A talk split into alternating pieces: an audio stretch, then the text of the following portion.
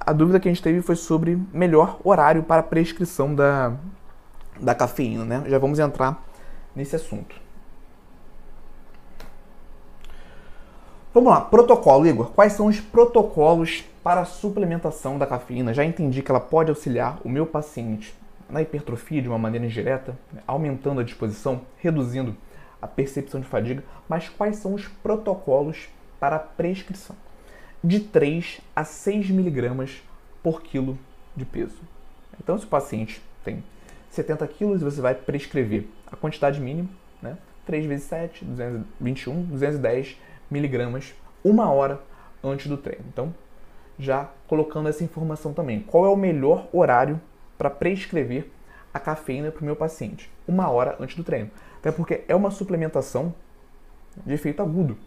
Qual é a diferença de uma suplementação de efeito agudo para uma suplementação de efeito crônico?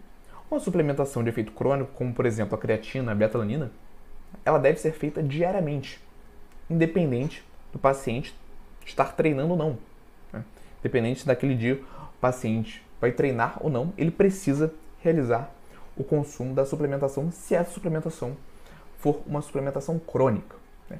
No caso da suplementação aguda, como por exemplo os nitratos, como por exemplo a cafeína, essa suplementação só deve ser realizada né, nos dias de treino.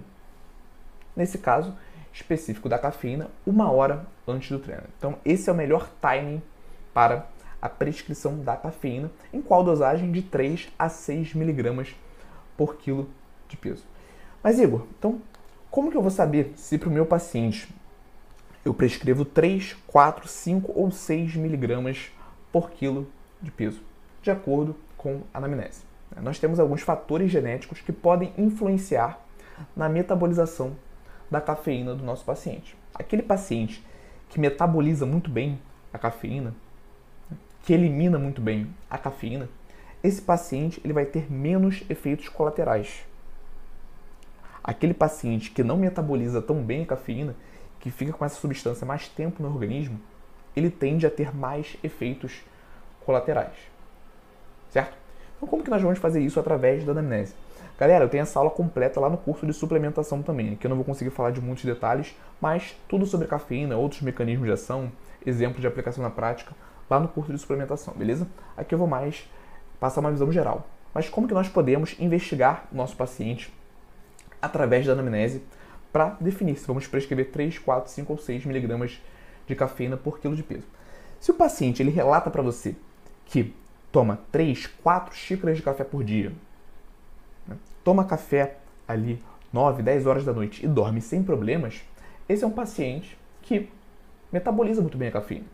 Então, para esse paciente, nós podemos realizar uma prescrição maior. O mais interessante é nós começarmos com uma prescrição menor, mas podemos ir ajustando e aumentando essa prescrição até chegar a 6 miligramas por quilo de peso. Beleza? Se é um paciente que relata que sente muitas dores de cabeça, que toma um café 6 horas da tarde e já tem dificuldade para dormir. Né? Se ele apresenta essas características, é porque é nós temos ali um paciente que não metaboliza tão bem a cafeína. Logo, para esse paciente, devemos trabalhar com uma prescrição menor, ou até mesmo não prescrever a cafeína. Se o paciente relata para você que ao consumir a cafeína ele tem muita dificuldade para dormir, ele tem muita dor de cabeça, que ele toma café 4 horas da tarde e não consegue dormir, que ele, isso prejudica o sono dele até meia-noite, uma hora da manhã, obviamente para esse paciente você não vai prescrever cafeína, porque o sono também é fundamental no processo de hipertrofia. Então, se através da suplementação você prejudica o sono, você vai estar consertando uma coisa e quebrando outra. E o sono é muito mais importante do que a prescrição da cafeína. Então, de maneira nenhuma você vai prejudicar o sono do seu paciente através dessa suplementação. Por isso que vale muito a pena você investigar né, a metabolização do seu paciente através da anamnese. E outra coisa, se o seu paciente ele já faz o consumo, principalmente se ele já faz esse consumo em grande quantidade durante muito tempo, fisiologicamente esse paciente está mais adaptado a metabolizar essa cafeína de uma forma mais eficiente. Então, se ele já tem esse consumo de forma habitual, em grandes quantidades, você vai precisar trabalhar com uma quantidade mais próxima do limite superior. Então, você vai investigar o seu paciente né, através da anamnese, através desse recórdio, recordatório da ingestão da cafeína. Beleza? Fez sentido?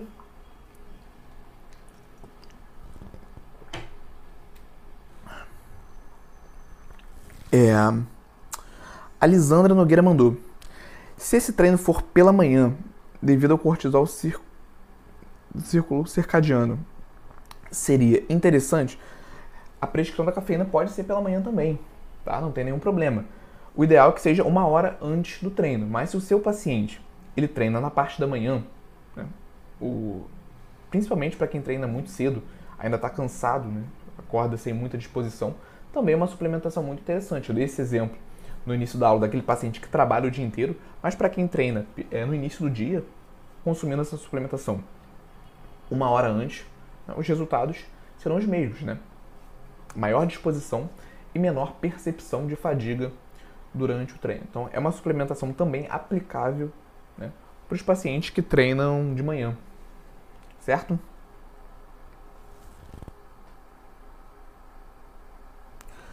A Fabiana Donato perguntou: Igor, como saber se a cafeína é boa ou qualquer marca tá bom?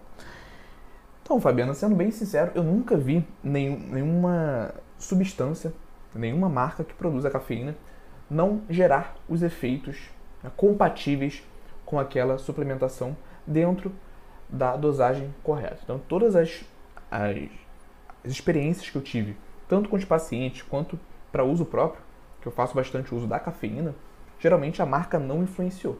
Uma vez que você consome ou que você prescreve na quantidade correta, e a quantidade sim faz bastante diferença, né? a marca nunca apresentou nenhum, nenhuma baixa de resultado ou algum aumento dos efeitos colaterais. Então não tem nenhum artigo que evidencie qualidade dessa, de marcas, né?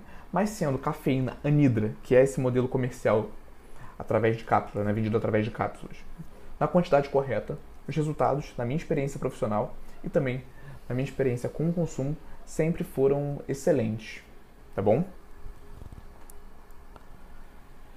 E aí, retomando aqui a linha de raciocínio, né? Através da anamnese você consegue identificar se o seu paciente ele metaboliza bem ou não a cafeína, mas sempre recomendo que você comece trabalhando com a dosagem mais baixa, né? mais próxima do limite inferior e com o passar do tempo você vai ajustando a prescrição, a não ser que seja aquele paciente, como eu relatei, que faz o uso de muito café, né, tem uma grande ingestão de cafeína e uma excelente metabolização. Aí você pode partir de uma prescrição um pouco maior, mas, né, de forma geral, sempre comece na prescrição menor e vá ajustando de acordo também com o feedback do seu paciente, beleza? E aqui algumas informações extras, né? Eu não gosto de prescrever o uso da cafeína diariamente. Por mais que o paciente treine de segunda a sábado, treine seis vezes por semana, eu não acho que o ideal seja ele consumir essa cafeína todos os dias, porque ele pode acabar construindo uma dependência emocional daquela substância para treinar. Isso é, ele toma a cafeína todo dia para treinar, mas em algum dia, por algum motivo, ele não conseguiu tomar aquela cafeína. Isso pode prejudicar né, psicologicamente a sessão de treino desse paciente. Então eu indico que ele faça o uso da substância, da cafeína, né, nos dias onde a rotina for mais cansativa, for mais puxada. Nos, dia que ele, nos dias que ele considerar que ele realmente precisa e não necessariamente todos os dias. Até porque é muito confortável nós treinarmos a base de um efeito estimulante. Então, se acostumar a adotar isso como uma rotina, como um padrão, é muito complicado, porque a partir de algum momento pode ser que ele não possa mais fazer o uso dessa substância. E se ele tem uma dependência daquilo para treinar na intensidade que ele está acostumado, podemos enxergar aqui um, um potencial, uma potencial complicação na rotina de treino desse paciente. Então, ali de duas a três vezes por semana, realizar essa prescrição, principalmente nos dias que houver a necessidade. Então, cabe a nós também conversarmos com o nosso paciente isso, explicar para ele que é uma suplementação interessante, né, que vai gerar efeitos X, Y e Z, mas que o mais interessante para ele é fazer o uso somente nos dias que houver necessidade. Tá? Isso não quer dizer que é, consumir a cafeína diariamente no longo prazo vai fazer mal dentro das quantidades que nós conversamos hoje, mas né, pode criar essa dependência emocional, né, psicológica do nosso paciente, onde ele acredita que só vai treinar em uma boa intensidade se ele fizer o uso da substância sempre, tá? Então, é um ponto também a ser levado em consideração. E aqui só né, ratificando o que eu já falei anteriormente, se essa prescrição corre o risco para aquele paciente específico de atrapalhar o sono, já é algo a ser descartado, porque o sono é mais importante nesse, nesse processo de hipertrofia do que a suplementação da cafeína. E aí, gostou desse corte? Aqui é o Igor e eu quero te convidar para assistir às aulas completas e gratuitas toda quarta-feira, 19 horas, ao vivo no YouTube. Para participar, é só você se inscrever no link que está na descrição desse episódio do podcast e nos vemos lá quarta-feira, 19 horas, ao vivo no YouTube.